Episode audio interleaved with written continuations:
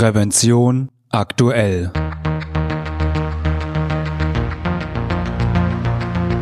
Ihr Podcast für Sicherheit und Gesundheit bei der Arbeit. Herzlich willkommen und hallo. Schön, dass Sie wieder eingeschaltet haben. Am Mikrofon begrüßt Sie Falk Sins.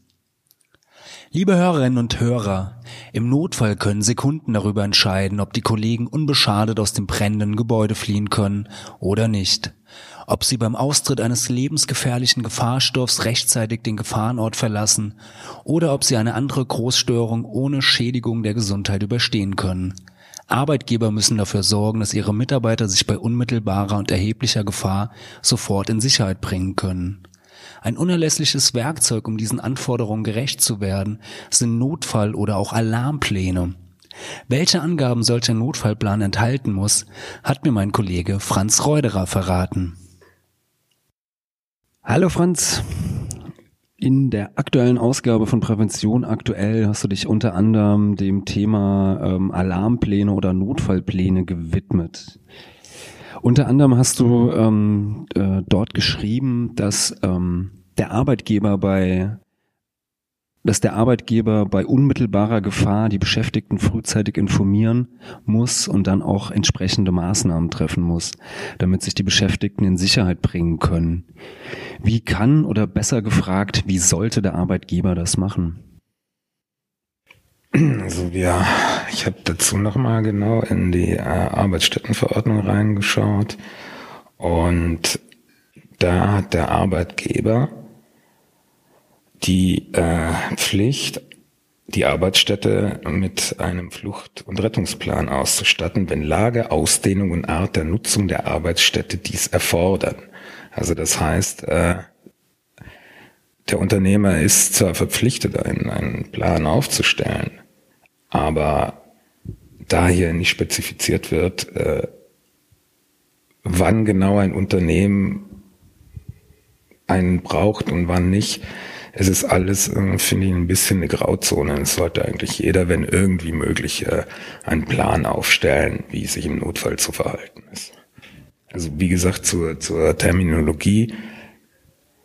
In der Arbeitsstättenverordnung heißt es Flucht- und Rettungsplan. Äh, und äh, im, sozusagen in der Umgangssprache wird auch von Notfallplan gesprochen. Die BGW beispielsweise spricht von einem Notfallwegeplan. Also es sind sehr viele Begriffe im Umlauf, die alle dasselbe meinen.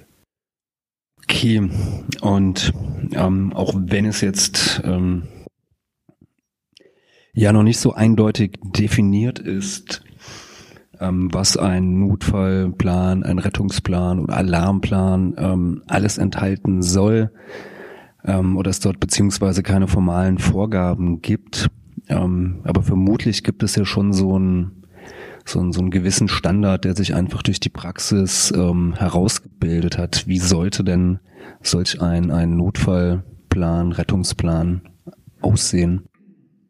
Also ein bisschen spezifiziert wird das beispielsweise durch die technische Regel für Arbeitsstätte ASR A23, Fluchtwege, Notausgänge, Flucht- und Rettungsplan. Also im Großen und Ganzen kommt es darauf an, dass den Beschäftigten die Wege ersichtlich gemacht werden, wie sie von ihrem derzeitigen Standort zu einem sicheren Bereich kommen können. Und äh, weiterhin ist eine Sammelstelle außerhalb des Gefahrenbereichs ein, ein Bestandteil eines äh, vernünftigen Planes, an der sich alle treffen, so dass man dann beispielsweise sehen kann, wer noch fehlt, ob noch jemand im Gebäude ist. Und äh, dann erfüllt dieser Plan schon die wesentlichen Anforderungen. Ah, okay. Und gibt es da auch noch ähm, ja, weitere Elemente, ähm, die, die ein Plan eventuell beinhalten sollte? Vielleicht wichtige Rufnummern oder Rettungsnummern?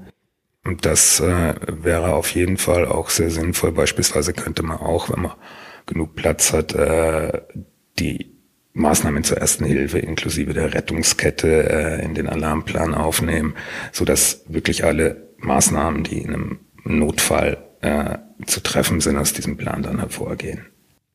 Okay.